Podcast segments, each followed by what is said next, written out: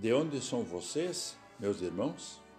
Conforme o livro de Gênesis 29, versículo 4.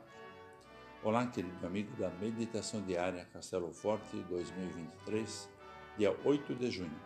Hoje eu vou ler o texto de Martin Timóteo Dietz, com o título Guiado por Deus. O diálogo de Jacó com os pastores de Harã inicia com uma pergunta. Desse modo, começam muitas conversas. Perguntas e respostas levam a uma troca de ideias e assim pessoas se aproximam aos poucos. Jacó chama pessoas estranhas de irmãos. Ser irmão significa possuir um relacionamento próximo com alguém. Após fugir do irmão Isaú, Jacó precisa de um lugar em que possa estar em casa. A designação irmãos é uma oferta de amizade, mas vindo da parte de Jacó talvez seja mais, até um anseio. Será que aqueles que ele chama de irmãos o reconhecerão como tal? Além disso, Jacó não sabe de onde aquelas pessoas são. O fato de que aquelas mulheres e homens serem pastores de rebanhos sugere a Jacó que não devem estar longe de casa. A pergunta: de onde vocês são? inclui, portanto, a interrogação: onde estou? Sim, esse é Jacó, sem lar e desorientado.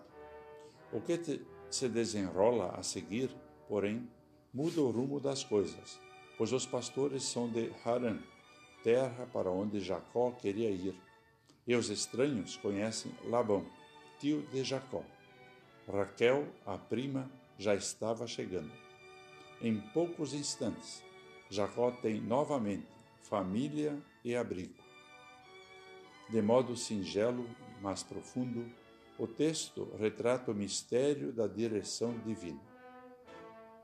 O currículo de Jacó era ruim ao extremo, ideal para levá-lo à ruína.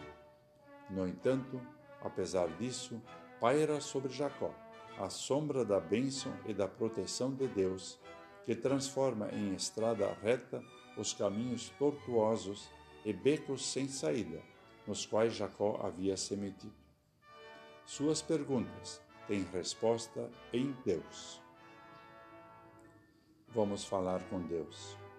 Graças rendemos nosso Deus e Senhor, pois conduzes nossa história, escrevendo linhas retas em meio a tantos caminhos tortuosos que optamos em andar e dos quais tu nos chamas continuamente ao arrependimento. Oramos em nome de teu Filho Jesus Cristo. Amém. Aqui foi Vigan Decker Jr. com a mensagem de hoje.